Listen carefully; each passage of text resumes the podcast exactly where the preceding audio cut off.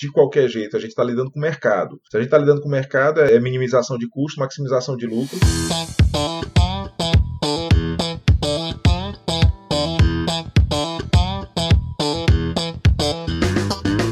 Galera, aqui professor Enson Portela falando e no episódio de hoje do Aprenda Engenharia nós vamos bater um super papo sobre arquitetura. Isso mesmo, o papo de hoje é sobre projetos arquitetônicos e a relação que existe entre nós engenheiros e a turma da arquitetura. Você sabe como esse tipo de projeto é desenvolvido? Quais premissas? Quais critérios? Como é feita a definição dos tamanhos dos apartamentos? E a posição? E como eu defino a fachada? O que se tem de tendências na arquitetura? Todas as questões foram tratadas e debatidas no episódio de hoje. Então fica comigo até o final que eu te prometo que vai valer a pena. Geraldo, vamos começar indo direto ao assunto principal deste episódio. Eu gostaria muito de saber como é que você desenvolve um projeto arquitetônico. Tipo, para tornar a coisa mais palpável, vamos pensar aqui em termos de um edifício multipavimentos, residencial, né? Um edifício típico residencial brasileiro. Por onde é que começa? É a construtora que te aborda já com algo definido em mente, porque eu imagino que a construtora, ela tem ali um estudo de viabilidade econômica do projeto, então essa parte de quantos apartamentos vai ter, o tamanho do apartamento, como é que vai ser a fachada, o que que é a posição dele, né, em relação ao sol, o que que é o arquiteto que decide e o que que é que a construtora já chega pro arquiteto ou existe aí um meio estudo, uma comunicação entre vocês no sentido dela te pedir auxílio nessa definição de como vai ser o edifício. Olha, Enson, no meu escritório aí em Fortaleza, quando eu estava atuando aí no mercado imobiliário, geralmente a gente faz um bate-bola com a construtora ou com a incorporadora. Então acaba que é um, trabalho, digamos, se for dois profissionais, um trabalho a quatro mãos, né? O cliente e o arquiteto, né? Simplificando a coisa, na verdade são inúmeras mãos, né? Mas que a gente geralmente faz era nessa época, dependendo do porte da incorporadora. Muitas das incorporadoras, elas já possuem o seu próprio departamento, vamos supor, de desenvolvimento de produto, né? Grandes incorporadoras que uma estrutura mais pesada, digamos assim, eles têm o seu próprio departamento de desenvolvimento de produto e que eles já chegariam com alguma ideia pré-formatada, certo? Isso são alguns casos. Em alguns outros casos que a gente estava lidando com incorporadoras ou menores, ou até algumas que a gente, apesar de maiores, já tinham mais confiança no nosso trabalho, eles acabavam também nos convidando para participar desse desenvolvimento do produto desde o nascimento da ideia vamos supor, da concepção do projeto, certo? Então isso pode acontecer dessas duas maneiras, né? O nascedor do projeto pode acontecer através de uma demanda de uma ideia que eles já tenham ou de uma ajuda ou de uma conformação que a gente faz para eles, tá certo? Nesse caso, algumas construtoras ou incorporadoras menores, muitas das vezes chegavam com terrenos que eram ofertados por corretores de imóveis e eles diziam, olha, o que, é que dá para a gente fazer nesse terreno, né? E o que, é que a gente fazia? Nós, obviamente, tínhamos um conhecimento bem agudo de legislação, então a gente conhecia a legislação, obviamente, local, falando especificamente da legislação do município de Fortaleza, e a gente dizia o que é que dava para colocar naquele terreno, primeiro em termos de áreas vendável certo? Então, se a gente estava falando no caso de um residencial multifamiliar, de um prédio de apartamentos, a gente dizia, olha, você vai poder botar tanto de área vendável aí, porque existe a área vendável, existe a área que a prefeitura permite de construção de unidades. Não estou falando da construção como um todo. Então, a gente chegava e dizia, olha, dá para colocar tanto. E aí começavam as divisões com relação ao que, é era o melhor produto para aquela área em termos de metragem quadrada, né? Ah, vamos supor que a gente está lidando num bairro mais periférico, em que você quer lidar com um metro quadrado mais barato, porque o público não vai absorver uma coisa muito grande, então você chegava com uma metragem quadrada que se adequava ao preço do metro quadrado da região e de uma certa forma o cliente tinha uma definição do que, que seria o tamanho do apartamento e o número de apartamentos, certo? Então isso é um cálculo muito básico, feito de trás para frente. O que que dá para colocar naquele terreno. Mas a parte de criação de você, tipo, o que é que de critério tu vai utilizar para dizer se um prédio vai ser marrom ou azul, se a área que vai ter de lazer, o que que vai ter. Eu tô interessado assim em saber Sim. como é que você tem um processo criativo para definir aspectos que, digamos assim, nem são tão técnicos, né? Tipo, como Verdade. eu falei, a cor, esse tipo de coisa. Olha, falando especificamente da forma, a maioria das vezes o que a gente fazia era um estudo volumétrico, ou seja, a gente faz a massa do edifício, tá certo? Mais uma vez, ele é adequado de qualquer jeito, a gente está lidando com o mercado. Se a gente está lidando com o mercado, é minimização de custo, maximização de lucro, então a maioria das vezes a gente não poderia esticar muita corda, então a gente teria que fazer uma coisa às vezes mais simples, estamos falando de um prédio caixote, muitas vezes a gente poderia ter um pouco mais de liberdade para fazer coisas mais orgânicas ou viagens maiores com relação à questão estética. Então, na verdade, assim, essa parte da definição, ela vinha muito em função, obviamente, mais uma vez, da demanda do cliente, em que ponto que a gente queria chegar, e a gente fazia um estudo de massa. O estudo de massa, o que, que é? Realmente é você ver o objeto, o projeto do prédio como uma escultura, obviamente, e você desenhar essa escultura e assim você aplicar uma palheta de cores ou de materiais para dar o efeito que você quer. A grosso modo, se eu estou fazendo um prédio comercial, eu posso lidar com mais vidro, de repente eu posso lidar com mais aço. Se eu estou fazendo um prédio residencial, de repente eu posso me valer de outros elementos, como por exemplo tijolinho ou uma textura, certo? Para dar uma coisa mais de aconchego ou de transmitir essa linguagem do casa, aquela coisa da casa e a coisa do prédio comercial. Então essas palhetas de materiais e cores, Enzo, a gente acaba desenvolvendo muito ao longo do próprio desenvolvimento do projeto. Também, você está entendendo? Saquei. Beleza. Acho que ficou claro. Eu vou pedir que você fale aí um pouco da sua biografia para as pessoas te conhecerem, aí a gente criar uma certa empatia com os nossos ouvintes. O que é que do ponto de vista, você até já adiantou algumas coisas, mas o que é que do ponto de vista profissional você já fez? Onde você se formou? O que é que você atua e o que é que você está fazendo atualmente? Perfeito. Na verdade, eu sou cearense, né, Enson? Minha faculdade foi feita aí, meu curso de arquitetura e urbanismo foi feito na Universidade Federal do Ceará. Então, era o único curso de arquitetura que existia no Ceará inteiro, né? Quando eu entrei na universidade, em 87. Me formei em 93 e naquela época eu já caí direto praticamente no que a gente chama do mercado mesmo. Então, eu fui trabalhar num grande escritório de arquitetura, o maior escritório de arquitetura do Ceará e sempre uma referência na, na.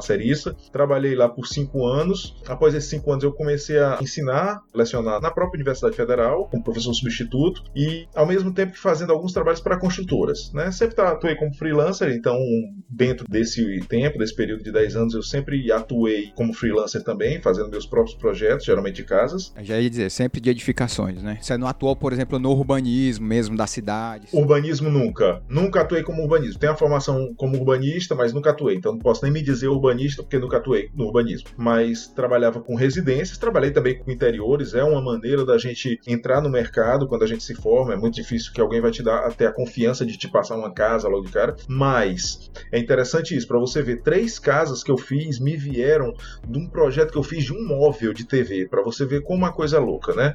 Você nunca pode subestimar o tamanho de um projeto que te é dado, né? Então eu pintou muita coisa boa a partir de um móvel de televisão, a coisa mais louca do mundo, né? Então eu atuei lecionando por um tempo e depois eu caí no mercado das construtoras. Trabalhei em duas construtoras na Porto Freire, que atuava no mercado num segmento mais popular na época, e depois trabalhei na Reata, construtora Reata, que era exatamente, lidava, na verdade, mais com o setor de Aldeota e Meirelles e pegava um público mais elevado como clientela, né? E em 2007, o mercado estava muito aquecido, apesar da crise que estourou logo após, né, de 2007 2008. Mas aí, desculpa eu te interromper, só por curiosidade. Quando você está dentro, por exemplo, da Reata, dessas construtoras, no caso, tu é um funcionário dela para fazer a arquitetura do prédio ou para acompanhar projeto? Como é que ficava isso? Isso é interessante. Nas duas construtoras eu tive funções diferentes, mas fazia o acompanhamento do projeto em todas as duas. Na Porto Freire, eu fui trabalhar como coordenador de desenvolvimento de produto. Então eu era, na verdade, o único arquiteto dentro da construtora e eu trabalhava com a contratação do escritório terceirizado de arquitetura para formatar o projeto. Então eu acompanhava,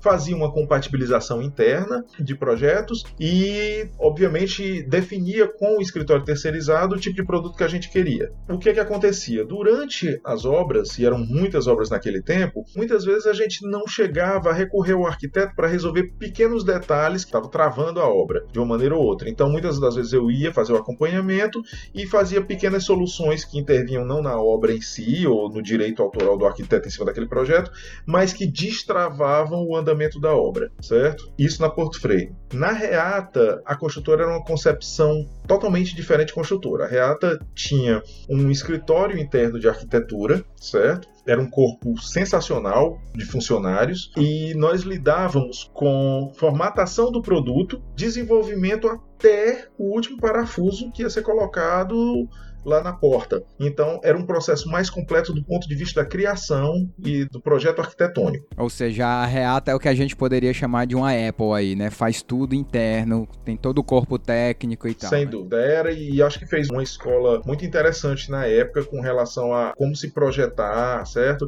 Foram os primeiros prédios que trouxeram essa coisa do paisagista para dentro, certo? De colocar obras de arte nos prédios. Então, assim, a Reata foi pioneira em muita coisa interessante. Eu já cheguei depois Legal. que tudo estava formatado, mas aprendi muito lá dentro dessa maneira. Beleza. E o que é que você está aprontando atualmente? Eu sei que você mora no Canadá, mas fala um pouco mais aí pra gente dos teus últimos anos de trabalho. Antes de chegar aqui, na verdade, entre a Reata e Via Canadá, em 2007 nós saímos como egressos da Reata. Eu e o meu sócio, então, o Fabian Salles e o Sulier Farias e o Eduardo Castro, que trabalhávamos os quatro na Reata juntos, éramos dois arquitetos e dois técnicos. Nós saímos e montamos um escritório de arquitetura.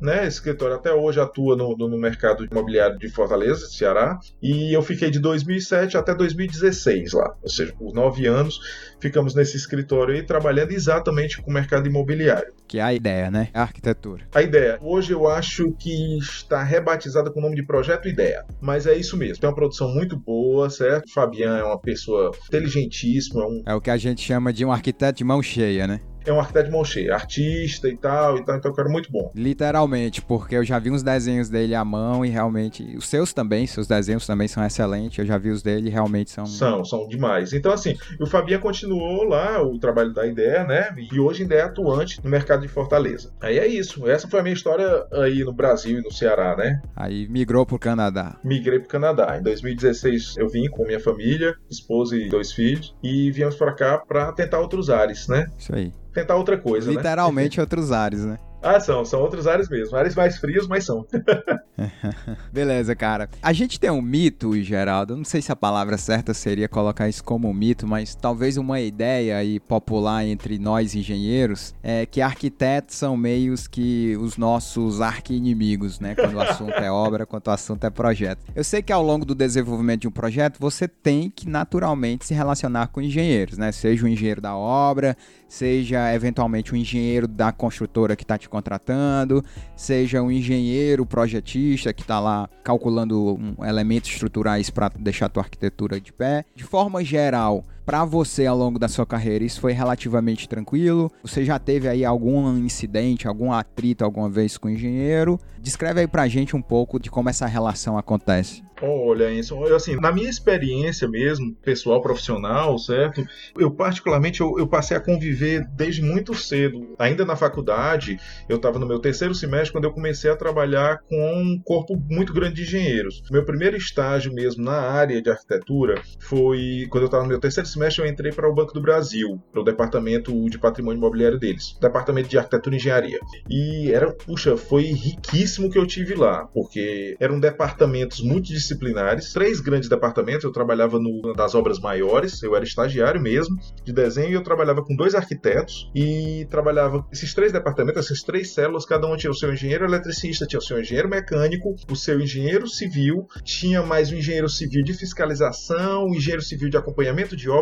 Era um negócio sensacional. Então, assim, desde muito cedo eu tive contato com os engenheiros como parceiros mesmo de equipes multidisciplinares. Então, realmente eu acredito que seja, hoje principalmente, eu acho um mito realmente. Então, eu nunca tive sujeito a isso. Realmente, assim, existia uma, uma rixa, mas obviamente uma rixa muito amigável entre os arquitetos e os engenheiros. É, eu acho que é até mais brincadeira, isso, né? Isso. É até mais brincadeira do que Com real, certeza, eu me lembro. Mas isso era realmente acontecia muito. Eu achava engraçadíssimo, mas acontecia muito. Mas eu nunca me senti muito parte, eu nunca me vi muito dentro dessa cena, não, sabe? Eu realmente eu acho que eu desenvolvi muito uma relação muito boa com os engenheiros com qual eu lidava, sabe? Eu acho que talvez isso aí venha muito da formação do arquiteto brasileiro primeiro, da questão do arquiteto sempre foi muito mais ligada a humanas, talvez por uma questão até de posicionamento político ou de contexto cultural e político de uma época, né, de resistência e tal, em que a arquitetura sempre teve muito mais ligado a humanas do que a tecnologia. Isso trouxe benefícios e trouxe malefícios também para a profissão, né? Eu acho que hoje o maior malefício disso, obviamente, é exatamente essa desvinculação técnica do arquiteto brasileiro, certo? Que a gente vai ter que buscar isso depois na prática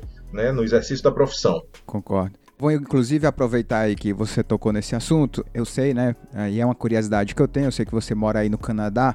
É, você saberia dizer o que é que difere na formação de um arquiteto canadense, de um arquiteto brasileiro. Eu te pergunto isso porque há um tempo atrás, durante minha graduação, eu estudei parte da minha graduação de engenharia nos Estados Unidos. E eu convivi com arquitetos lá, tanto estudantes de arquitetura americano como estudantes de arquitetura da Europa que estavam e de outros lugares do mundo que estavam lá estudando. Eu, eu fiquei muito próximo, inclusive, de uma menina francesa, Sophie Ardaillon, acho o nome dela, ainda lembro que era Sophie. E eu lembro das coisas que ela estudava, cara, e era assim, o nível de estudo que ela tinha de resistências de material, de gerenciamento de obra, era uma coisa que eu achava muito além do que estava aqui pro arquiteto brasileiro. Tipo, eu conseguia conversar com ela sobre analisar uma estrutura e falar termos do que, é um momento fletor, o que, é um esforço cortante, como é que arma cada um. E ela entendia tudo que eu falava, né? O que eu quero dizer assim, a ideia que eu sempre tive é que, como você usou uma palavra melhor que a minha, eu ia dizer que o arquiteto brasileiro tem um viés mais artístico. Mas eu gostei da sua palavra de dizer que ele tem um viés mais de humanas, né? Do que de tecnologia. Você acha que tem essa diferença mesmo? Como é que é aí? Como é que você acha que deveria ser aqui no Brasil? O que é que você pensa Não, eu, eu acho sim. Eu acho que isso aí é claro, certo? Na verdade, assim, eu já sentia isso, até como eu já lhe disse, eu já sentia até isso, Enson, até dentro do próprio mercado. Aí, tá? Porque, veja bem, a base do currículo brasileiro de arquitetura, ela é uma base antiga, certo? Ela, se não me engano, eu posso estar falando besteira, se tiver algum colega arquiteto assistindo, talvez ele até possa criticar isso de uma maneira melhor, mas é, se não me engano, a nossa base curricular, ela é quase remonta aos anos 50, certo? Da Escola Paulista de Artes e Design, que era baseado num tripé de arquitetura, urbanismo e design. Tá?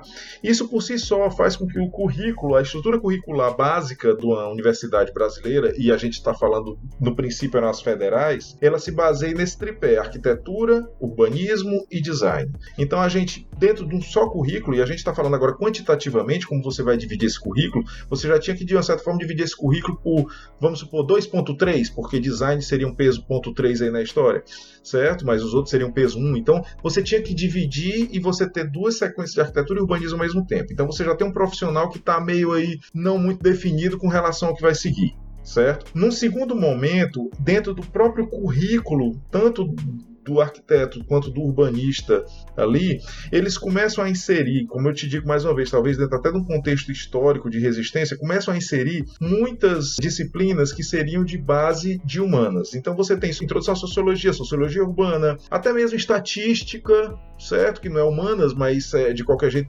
difere um pouco da questão do aprendizado técnico, do arquiteto por si, mas aí você tem a introdução à economia. Então você começa a ter um monte de outras disciplinas que, óbvio, te dão história. Então você tem um currículo forte de história, que é interessante, mas é bem pesado, tá certo? Durante todo o curso, isso. Tá? Então, incrível como é uma formação completamente diferente da nossa. Totalmente. Que a gente não vê nada disso. E se você me perguntar o que, que a gente tinha relacionado à engenharia, nós tínhamos resistência dos materiais 1, resistência dos materiais e sistemas estruturais, duas técnicas de materiais de construção, uma. E tínhamos saneamento, que chamavam, que na verdade eram instalações hidrossanitárias. Quatro. Eu diria que ao todo, eu posso estar pecando porque eu já faz muito tempo que eu fiz, mas eu diria que nós tínhamos cinco ou seis disciplinas, certo? De pouquíssimos créditos relacionadas à engenharia mesmo. Então, cara, é impossível você dizer que o arquiteto brasileiro que vem nessa base curricular daquele tempo, já pode ter mudado totalmente, porque eu já estou longe, muito longe da academia, mas que aquela base, naquele momento,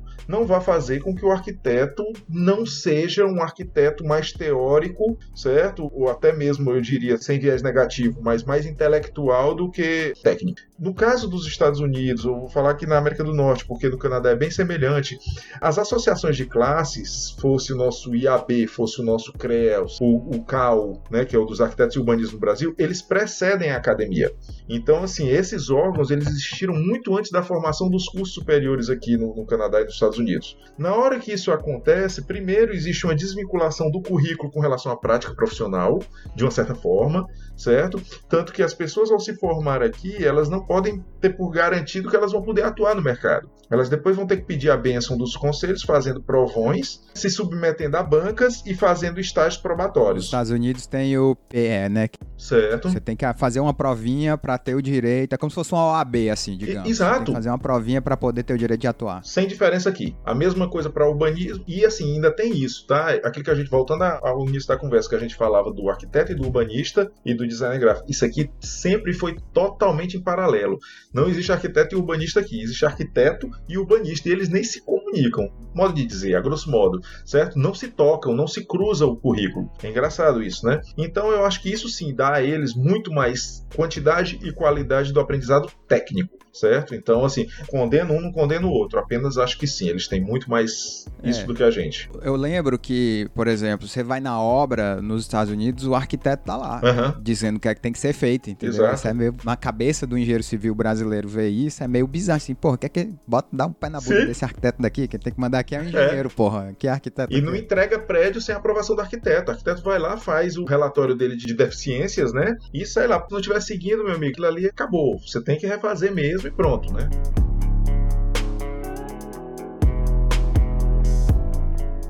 Hello, Neil. Who are you? I am the architect. I created the Matrix. I've been waiting for you.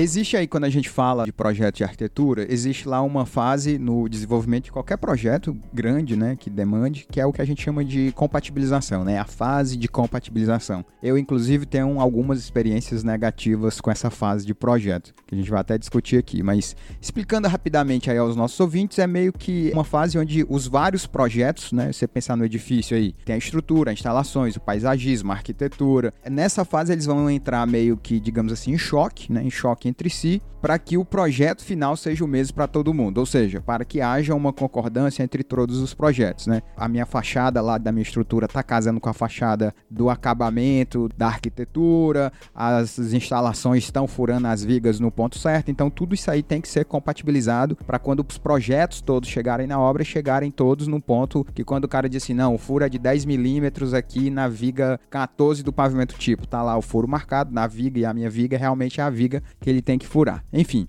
o ouvinte precisa saber que muitas vezes os projetos diferem da arquitetura por uma outra necessidade, né? Por exemplo, às vezes você precisa ter um pilar mais robusto em um certo ponto que ele meio que come ali a boneca da porta. Às vezes você bota um pilar que ele está entrando no quarto e o arquiteto são coisas que normalmente incomoda o cara que criou a arquitetura, né? Na sua experiência, o que é que você apontaria pra gente como os principais motivadores de atrasos no desenvolvimento dessa fase. Em outras palavras, que tipo de problema é o que você nomearia como sendo o mais comum, ou melhor dizendo, o mais difícil de resolver nessa fase de compatibilização, principalmente aqui pegando estruturas e arquitetura? Olha, isso, a nossa maior dificuldade no começo, remontando aqui 2007, quando a gente começou o nosso próprio escritório, e até dois anos ou três anos antes, quando eu trabalhava nas construtoras que eu te falei, né? Mas vamos falar aqui de 2006, vai lá, estamos falando aqui de 14 anos atrás, né? Naquele tempo ali, a gente tinha que fazer a compatibilização de uma forma muito, muito, muito visual, certo? Em que todas essas interferências elas dependiam bastante do olho humano, bastante da sua percepção e principalmente da sua capacidade de raciocínio tridimensional. Se você não tivesse um raciocínio espacial lógico que te fizesse casar a passagem de um tubo com uma viga que está acolá e com alguma coisa que está por trás, se você não tivesse essa visão quase de super-homem, sabe, de montar tudo na sua cabeça e desenvolver aquela interferência, você provavelmente você teria um déficit no produto final compatibilizado. Eu me lembro então, agora isso é interessante, eu me lembro na faculdade, poxa, 1993 eu me formei. Então eu me lembro que por volta de 1992 eu estava lendo uma revista de informática e eu estava vendo o processo da Embraer de compatibilização. Eles desenvolveram dentro do próprio sistema CAD-CAM deles lá dentro, eles desenvolveram um detector de interferência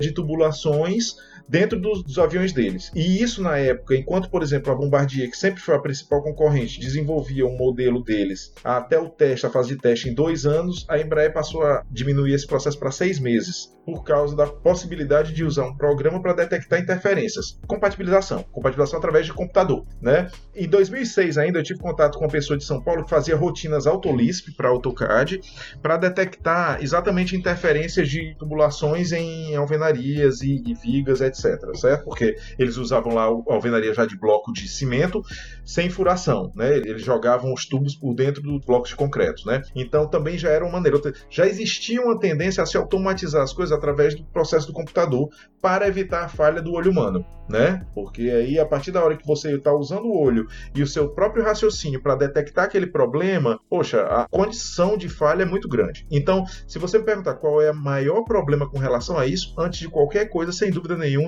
é o poder de processamento do seu cérebro com relação ao que você está compatibilizando. O melhor compatibilizador vai ser aquele que tem mais poder de raciocínio e de se adiantar os problemas do que vai acontecer quando ele montar aqueles 3, 4, 10 projetos um em cima do outro, né? Então é você ter layers de projeto e você sai colocando um em cima do outro, tá certo? Isso, obviamente, você sabe que está acabando, né? não é que está acabando, mas está ficando muito melhor com as ferramentas atuais que a gente tem de modelagem e desenho. Mas até então isso eu acho que é o grande problema da compatibilização, tá? E quanto mais complexo vai ficando a edificação, maior o seu problema vai virando. Então, se a gente for partir desde uma casa pequenininha até a complexidade de um hospital ou de um aeroporto, isso aí vai te trazer, né, níveis de dificuldade em números, né, ou infinitos, eu diria, sabe? Absurdo. Eu tive uma experiência muito negativa, por sinal, um hotel que a gente fez lá em Maceió, um hotel gigantesco, hum. um hotel todo horizontal, ele tinha quase 200 metros de extensão, para você ter uma ideia. E eu acho que um, era de oito andares. E o prédio era tão grande que, se eu não me engano, ele tinha seis juntas. Eram, na verdade, seis prédios, um colados no,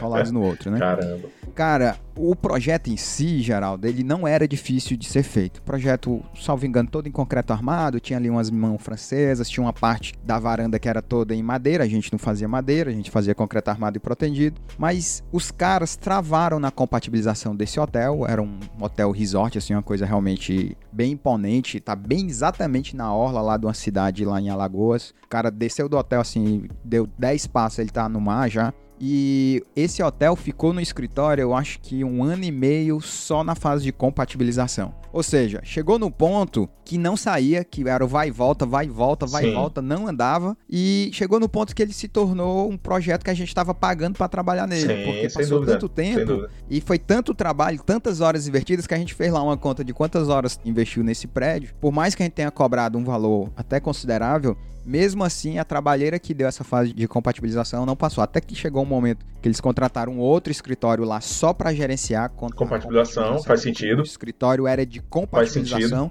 Então ele reuniu todo mundo lá e disse assim: ó, nós vamos resolver essa bagaça, estrutura faz isso, arquitetura faz aquilo, e aí os caras botaram mão na massa. Eu sei que em dois, três meses o projeto foi feito acho que até em menos. Mas é o que eu acho o grande gargalo da construção de quem trabalha com projeto é a fase de compatibilização. A experiência que eu tenho nas coisas que eu já fiz na minha vida é que se você tem uma boa gerência nessa fase, tudo, o workflow fica muito melhor, né? Tudo fica muito mais fácil de ser gerenciado. O que me remete à minha próxima pergunta aqui para você, que é, eu penso que é um assunto que a gente não poderia ignorar neste episódio, que é o BIM. Nós até temos um episódio somente sobre BIM, que a gente gravou lá com o Lucas Bicalho. Você que gosta aí do BIM, você é ouvinte, vai lá ver os primeiros episódios, se eu não me engano, acho que é o episódio 8. Enfim, mas eu gostaria de ouvir a tua opinião sobre isso, sobre tudo. Se você sabe como é que tá o uso do BIM aí pelo Canadá, imagino que o pessoal daí já esteja usando isso. Enquanto que aqui é moda, isso aí talvez já tenha ficado até rotineiro, né? O BIM tá, eu diria para você que explodiu aí aqui nos últimos 3, 4 anos, talvez.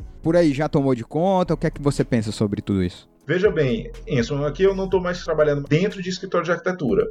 Né? O que eu lido hoje é com pegar o escritório de arquitetura, já a base já toda mastigada, vindo de dentro do escritório de arquitetura. Então eu pego os projetos completos já finalizados, certo? O que é que acontece? Assim, sendo muito sincero, a gente não está atrás de jeito nenhum no Brasil, sendo muito sincero. A gente está no mesmo pé, tá certo? Eles também engatinharam, da mesma maneira que a gente há três anos atrás, vamos supor, como você diz, acredito que sim, três, quatro anos atrás, muitos escritórios estavam engatinhando, mas hoje sim, todos os escritórios de arquitetura, acho, acredito eu, porque pelos projetos que eu pego, e até agora, assim, eu diria mais de 95%, ou seja, vamos botar aqui que a cada 20 projetos, um eu vejo que não seja em Revit. E eu estou falando Revit porque eu acho que são todos modelados em Revit, a maioria das vezes a gente recebe o arquivo RVT, certo? Para usar como um, uma base de ajuda. Maioria. Também alguns outros a gente não recebe, mas você vê pelas próprias configurações da simbologia dos ícones, você vê que são vindos do Revit, certo? Ainda não vi nenhum projeto que fosse desenvolvido em ArchiCAD, que estou falando aqui Revit e ArchiCAD, existem outras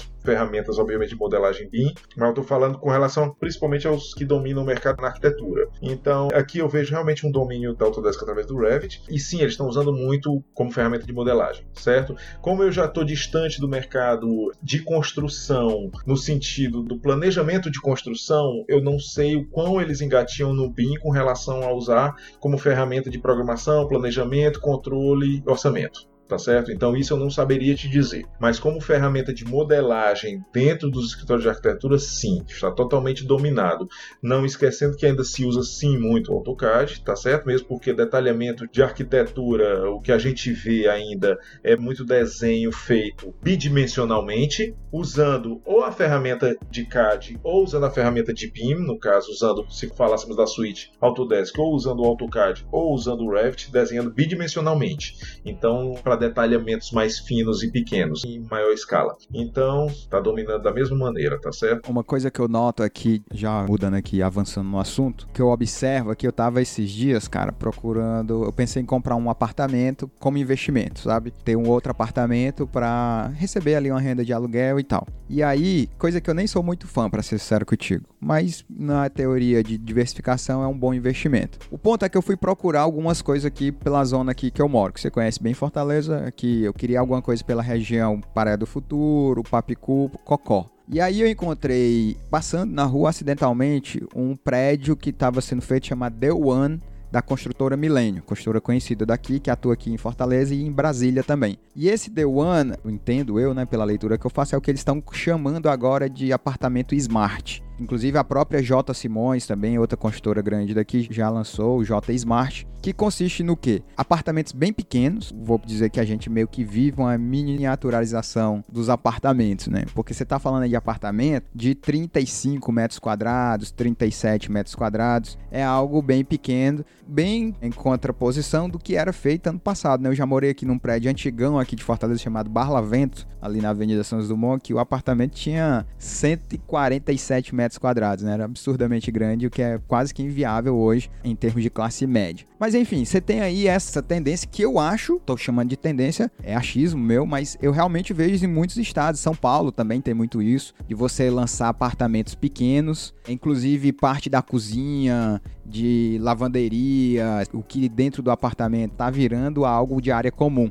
Em algum deles, inclusive, o próprio apartamento nem tem cozinha, é um espaço comum em alguns andares do prédio. E aí você quer lá fazer sua comida, você vai lá, come, volta pro seu apartamento e tal.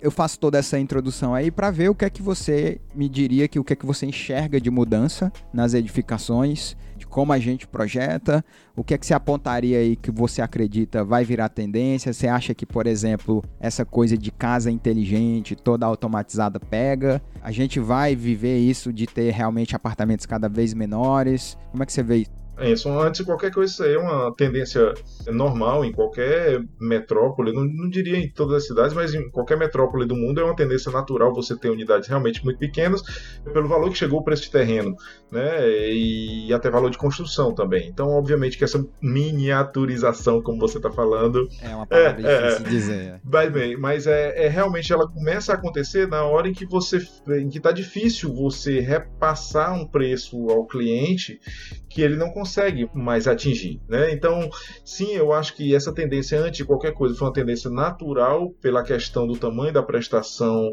que o cara vai ter que pagar no final. Então, isso era uma tendência natural. Porém, vendo agora do ponto de vista do produto como uma coisa habitável ou não, ou se é humano ou não, eu acho que isso aí quem vai julgar é quem vai estar, obviamente, usando. Né? Eu detesto esses valores de que pensar, ah, porque estão apertando, vamos morar em lata de sardinha. Não sei. Pô, o Japão faz isso aí há séculos. Não compra, não, né? Pô? Não compre. É. E se você não, não gosta, compre, você não compra. Não compre, exatamente. exatamente. Eu gosto de unidades pequenas. Agora, falando do meu caso, eu, quando eu saí do Brasil, eu morava num apartamento de 140 metros quadrados. Também no Cocó, e na Gilberto Estudas. Tinha apartamento de 140 metros quadrados, o apartamento tinha três suítes. certo? Ou seja, eram três quartos e um, um que podia ser reversível para uma quarta suíte. Mas bem, eram três suítes. Então morava eu e minha esposa num quarto, com o nosso banheiro, minha filha no quarto dela, com banheiro, meu filho no outro quarto, com outro banheiro, tinha um lavabo, tinha ainda a dependência de serviço, que era para o caso se você tivesse uma empregada que fosse dormir ou uma empregada que fosse passar o dia para poder descansar e ter o próprio banheiro e tal. Ou seja, a gente está falando de um apartamento de 140 metros quadrados com cinco banheiros. É um negócio realmente assim em termos de programa, é um negócio potente. Né? Quando a gente se muda aqui para o Canadá, quando a gente vem para o Canadá, a dificuldade de você encontrar apartamento, apartamento não estou falando de casa, porque eu queria morar em apartamento, continuar morando em apartamento. A dificuldade de você encontrar apartamento de três quartos aqui é louca. Você pode encontrar unidades pequenas de 90 metros quadrados com dois quartos, você pode encontrar de 140 metros quadrados com dois quartos. Quando a gente vê, a gente vê para um apartamento, eu acredito que esse nosso apartamento tem por volta uns 90 metros quadrados, certo? Mas olha como é interessante, são só dois quartos e dois banheiros, sendo um banheiro aberto para a área social, tá certo? Mas qual é a diferença? É porque os ambientes são muito grandes. Então é feito como da maneira como era feito antigamente no Brasil, um quarto mínimo é um quarto de 3 metros por 4 metros. Então assim, é um apartamento de 90 com dois quartos apenas. Mas veja bem, existe uma diferença básica do modo como se vive. Aqui não existe empregado doméstico. Aqui você faz sua faxina, você lava seu banheiro. Então, as coisas têm que ser, obviamente, miniaturizadas para você poder fazer a sua própria casa, entendeu? Eu imagino que aí no teu prédio as máquinas de lavar ficam todas lá embaixo para todo são, mundo. São, são. A lavanderia comum. É o padrão, né? É, mas nos prédios mais novos todos já tem, porque é um equipamento muito barato, então muitos vezes já tem uma lavanderiazinha dentro do próprio apartamento mesmo, que você tem lá. É, às vezes não é nem o custo da lavanderia, da máquina. Não, verdade. É, é o espaço, né? O problema é, é o é, espaço. Mas hoje as máquinas são interessantes, porque você já tem lavadora secadora, que é praticamente um armáriozinho. Então os caras fazem um armáriozinho dentro, você abre e tá lá ela dentro. Mas assim, a questão da vida prática, ela te leva a isso também.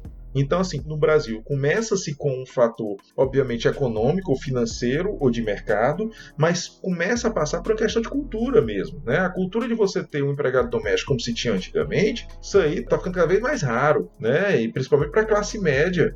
Né? Então, assim, eu acho que sim, é uma tendência mesmo. Eu acho que é uma tendência que vem para ficar por conta do que você pode comprar, mas também principalmente do seu meio de vida, como o seu meio de vida vai se transformando.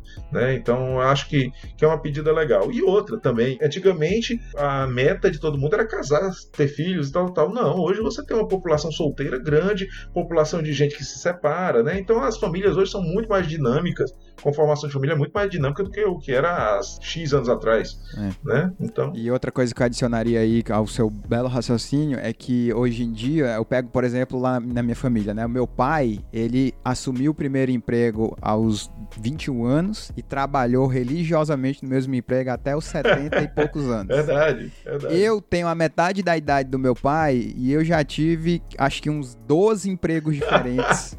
quando eu, vejo a vida do meu pai, eu digo, pai, como é que sim, tu passou sim. primeiro, mesmo a vida inteira trabalhando na mesma coisa? O que era relativamente comum, né? Demais. Essa geração, a minha geração, a sua geração também já pegou isso. Você viu aí na sua apresentação que você trabalhou aqui de cabeça pelo menos em uns 10 lugares diferentes. E isso está cada vez mais comum, o dinamismo disso, né? De onde você mora. Eu morava no interior do Ceará, vim para Fortaleza, fui para São Paulo, fui morei em Lincoln, morei em Nova Jersey, enfim, é, esse dinamismo que o mundo possibilitou faz com que você não tenha aquele apego de querer comprar uma casa. A minha mãe, tipo, Exatamente. na minha idade, a cabeça dela é tenho que comprar uma casa, tenho Concordo. que ter uma casa. Isso era o padrão de sucesso do brasileiro, era como se avalia sucesso. Você tem 30 e poucos anos, tá casado e tem sua casa, você teve sucesso. Hoje em dia não tem nada a ver mais mais isso, né? Pô, ninguém eu quero lá ter casa, eu quero é viajar o mundo, conhecer gente. Aí lá na frente eu decido se eu me caso e tenho filho ou não. Com certeza. Esses valores mudaram, a avaliação que eu faço aqui mudaram radicalmente. Eu te falo isso porque eu tenho alunos de 20 e pouquinhos anos na engenharia civil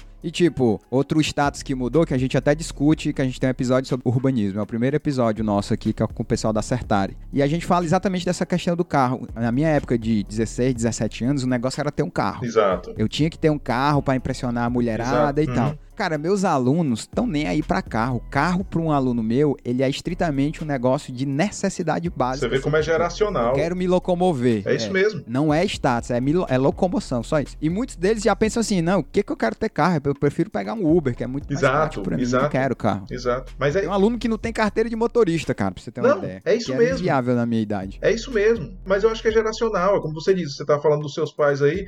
É realmente o lema da geração dos nossos pais era quem casa quer casa. Isso é básico. Ah, isso é, virou clichê, né? Quem casa quer casa. Então você casava tinha, é básico. Casar você tinha que comprar sua casa. Então você, além de ter que casar, você tinha que comprar sua casa. A nossa geração já se desvincula da questão da casa, mas já era uma geração que gostava da história do carro, realmente. Essa nova geração, e isso é engraçado porque aqui é a mesma coisa. Eu tinha colegas aqui no curso técnico que eu fiz aqui no Canadá, eu tinha colegas aqui da faixa dos 20. O desejo do pessoal, não, não, não, não, no carro. era um negócio é, a bicicleta. O cara quer viajar, quer total, viver, ter experiência total, e tal. E a gente começa a mudar mesmo. mesmo os nossos raciocínios. Hoje eu já estou aqui, adquiri há muito tempo o raciocínio sem casa, que ah, eu tenho ainda meu apartamento aí, mas na verdade não me interessa mais comprar, não é mais minha vida.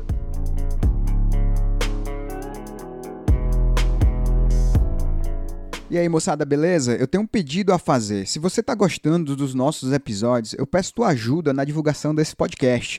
Mostra lá para os teus amigos engenheiros, engenheiras e estudantes de engenharia. Manda lá um link do nosso podcast nos grupos de WhatsApp que você tem. Marca a gente nas tuas postagens sobre o nosso podcast. Dá uma força, significaria muito para mim. Valeu!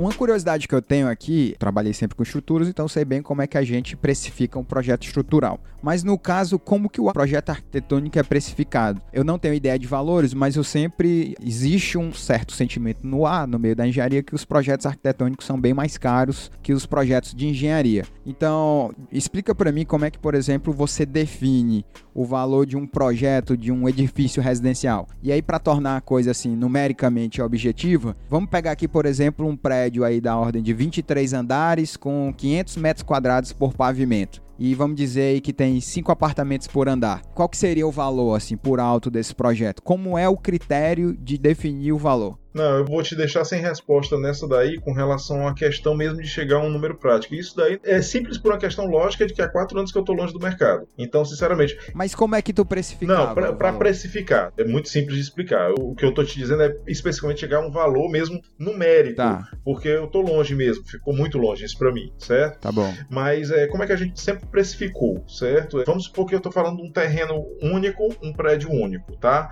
No mercado imobiliário, né? Então, você você tinha duas maneiras de você precificar isso. Em cima da questão preço. Ou você precifica com uma porcentagem em cima do valor bruto, tá certo? Ou você precifica em cima do valor vendável. As coisas vão estar mais ou menos similares, certo? Ou, no caso, como a gente precificava aí, era realmente pelo metro quadrado.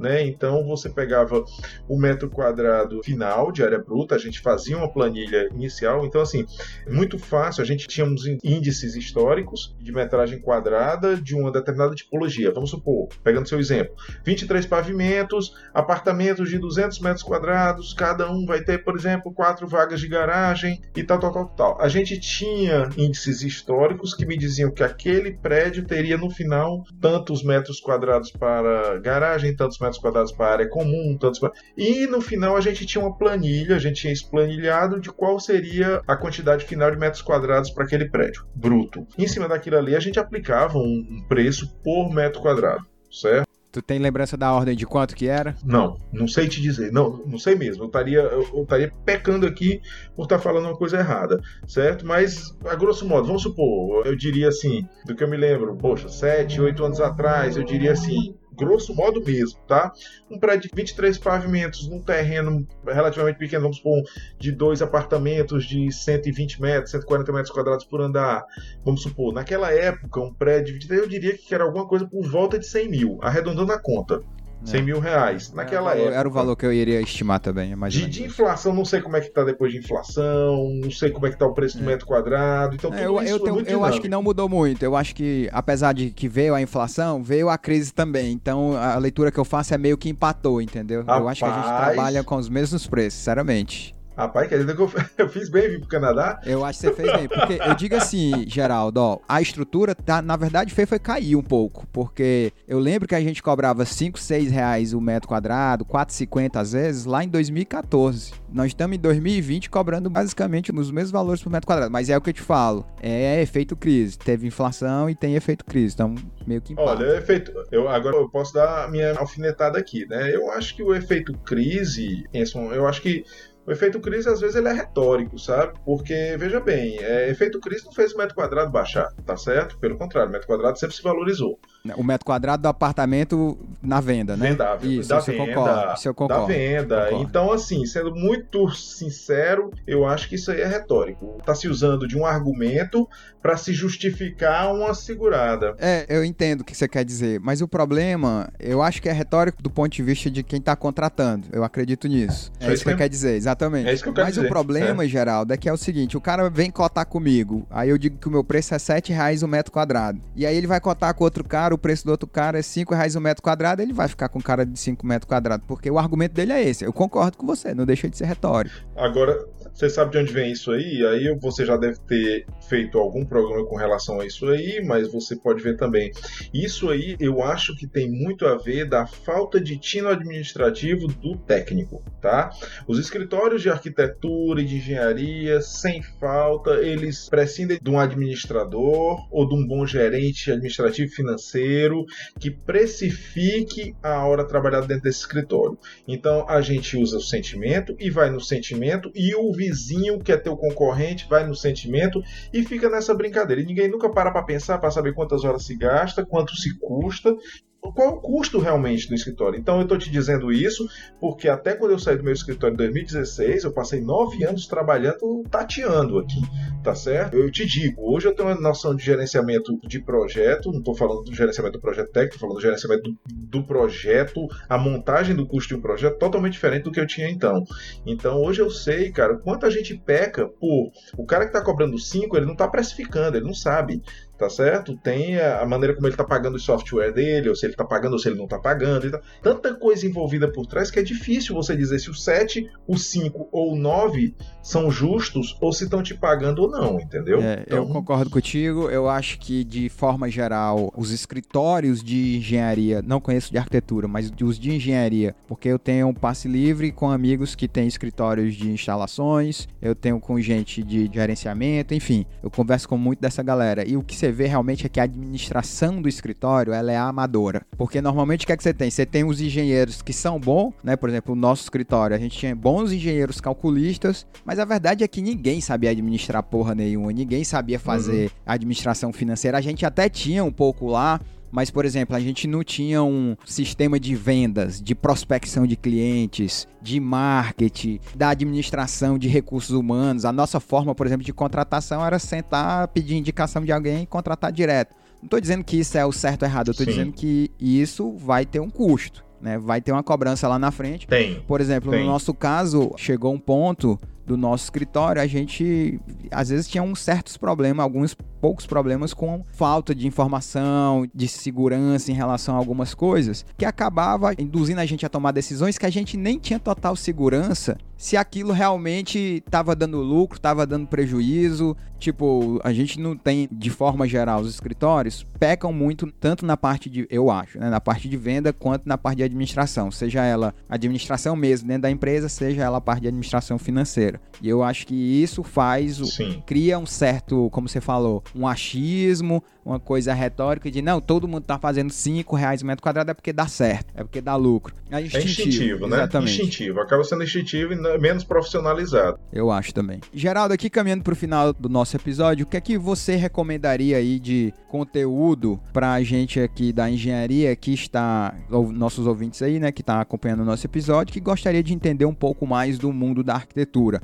Algo mais prático, algum livro, um site, um canal que você recomendaria, alguma coisa nesse sentido? sentido? Olha, Enson, eu acho assim, a literatura de arquitetura é uma literatura assim, mas eu acho que ela dificulta o acesso ao contato com a obra em si, certo? Eu acho que a melhor literatura de arquitetura, na minha opinião, Maria, amigos que ouçam isso me crucificariam, mas eu acho que a melhor leitura de arquitetura é a leitura de figurinha, sendo muito sincero. Então eu acho que você ter contato com a arquitetura através do desenho, da linguagem do desenho e da foto, sempre para mim foi o melhor. Então eu prefiro livros de álbuns de arquitetura do que propriamente literatura literatura mesmo, tá certo? A literatura escrita. Então, isso para mim é uma coisa que eu jamais recomendaria por não ter até um referencial bom, tá certo? Eu acho assim que hoje em dia você tem excelentes materiais na internet que você pode recorrer. Eu sigo muitos canais mesmo em Instagram relacionados a design e arquitetura, tá certo? Mas, por exemplo, tem um que eu sempre tô lendo nele, porque ele apresenta os projetos de uma maneira maravilhosa e ele é global, é o Arc Daily. Eu conheço. É ARCH. Esse, esse, é um blog, na verdade. É, é né? excelente, excelente canto. Isso, isso, isso. Tem canal em tudo é E assim, vai da arquitetura micro até coisas assim alucinantes. E do arquiteto mais desconhecido ao mais estrela.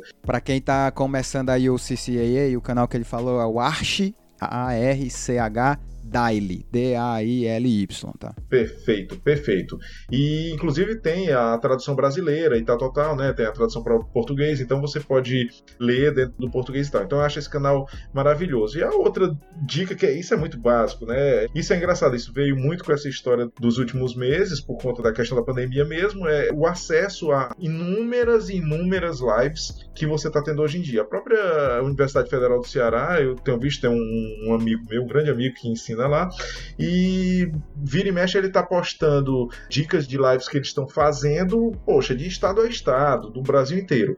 Então eu acho que se você quer ter hoje contato com profissionais e acadêmicos e tal, é muito fácil você localizar isso dentro do, uhum. dos instrumentos da, da internet. Né? E tá tudo gravado lá, pô, o YouTube tá lá, né? É uma coisa que às vezes nós engenheiros não percebemos, é, e fica nessa coisinha do mito, da briga do arquiteto com o engenheiro, é que na verdade, você ouvinte aí da engenharia, você tem que botar na sua cabeça que o seu melhor amigo, ele tem que ser um arquiteto. Porque o arquiteto é a porta de entrada do projeto. Você é um cara que trabalha com projeto e quer prospectar projeto, uma boa forma de você começar a adentrar nesse mundo é através do arquiteto, porque ele é o primeiro cara que quem vai construir tem contato. Então, se ele é um cara que tem contato e ele diz lá pro cara, ó, esse cara conhece aqui, calcula comigo, sempre fez os prédios, todo mundo que faz o prédio comigo gosta dele, o cara pode às vezes te trazer para um ou outro projeto e começa pequeno e depois a coisa vai se escalando, ficando grande. Então, você você aí que tá ouvindo a gente, tá no começo da carreira, em vez de criar, abraçar esse mito aí das brigas, eu não abracei, tanto que eu me casei com um arquiteto. Você tem que se aliar com essa galera, é, é assim que eu penso. Ô, Geraldo, aqui finalizando o nosso episódio, primeiro te agradecer aí, agradecer seu tempo para estar aqui agradeço. comigo. Eu sempre peço aqui no final do episódio que o nosso convidado, ele indique um livro, agora um livro não técnico, um livro mesmo de leitura, algo que mexeu com a sua vida. Eu lembro que você me indicou um livro, eu ainda não terminei de ler esse livro do acho que Deus é um delírio, uma coisa assim do Deus um delírio do um delírio. Richard Hawkins, acho que é Richard. Hawkins, uma coisa assim. Mas diz aí pra gente um livro que mexeu contigo e um filme também. Sempre peço meus convidados um livro e um filme para deixar pra ah, gente. Ah, legal, legal. Olha, um livro muito bom assim, eu vou deixar dois. Um livro que eu acho muito legal, é, mas muitos dos seus ouvintes com certeza já leram é Sapiens. Esse virou o é Homo Sapiens, né? É, eu acho que ele eu Yuval... acho que é, é do Yuval Harari. É, é, muito bom, isso é, legal. É um compêndio histórico muito, muito bacana sobre como estamos aqui. Mas um livro que eu acho também muito show, eu gosto muito de livro de história, se chama Jerusalém, Uma Cidade Três Religiões, de Karen Armstrong. É interessante, porque na verdade é uma leitura por uma ex-freira, ela é uma ex-freira, que ela mostra a, a, história das três maiores religiões monoteístas mundiais, né? Judaísmo, cristianismo e islamismo, através da divisão de uma cidade e do, dos vários ciclos dessa cidade. Esse livro é excelente né? Dá uma visão multicultural assim sensacional, cara, na, na, nossa vida, né? Porque a base das guerras hoje, a gente, a gente pensa muito que as bases das guerras são, são as bases das guerras religiosas, né? Mas muita coisa tá por trás disso. Então isso é interessantíssimo, tá? E o filme? Ah, filme, eu tenho assistido tanta coisa, cara, que é, é, é difícil. Mas eu vou deixar um aqui que, que marcou ultimamente, que eu assisti há pouco tempo, que na verdade é uma minissérie, eu acho que são três capítulos, se não me engano, que é o When They See Us. See Us é uma, uma série que fala sobre um episódio que aconteceu na, na, Nova York dos anos 80, no Central Park. Foi um crime que é, alguns garotos é, adolescentes negros foram presos e tal, e gerou toda uma, uma comoção. Esse, esse, é excelente, esse é excelente. sabe? Então, é, recomendo esse aí extremamente. Muito bom. Legal, legal. Obrigado. Então, é isso. Para encerrar o nosso episódio, eu gostaria de lembrar os nossos ouvintes que nós temos uma comunidade lá no Telegram. Então, se você é aí da engenharia, entra lá, faz parte da nossa comunidade. A gente diariamente está discutindo os assuntos que a gente aborda aqui em cada episódio. Mais uma vez, muito obrigado aí, Geraldo, pela sua participação nesse episódio.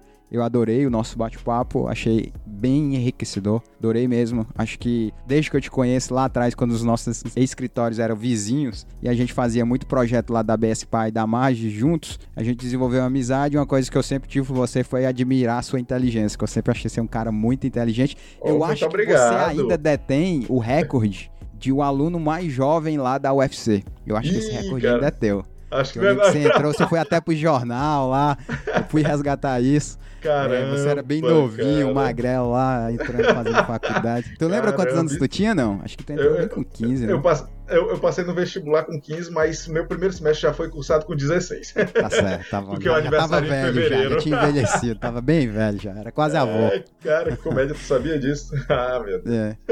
Cara, E muito aí? obrigado aí pelo seu tempo, viu? Eu que agradeço, viu? Eu fico muito feliz de ter batido um papo com você, viu? Tava tão distante desses assuntos que você ter trazido tudo isso aí à tona foi, foi muito bacana, viu? Obrigado mesmo, Enzo. Valeu, cara.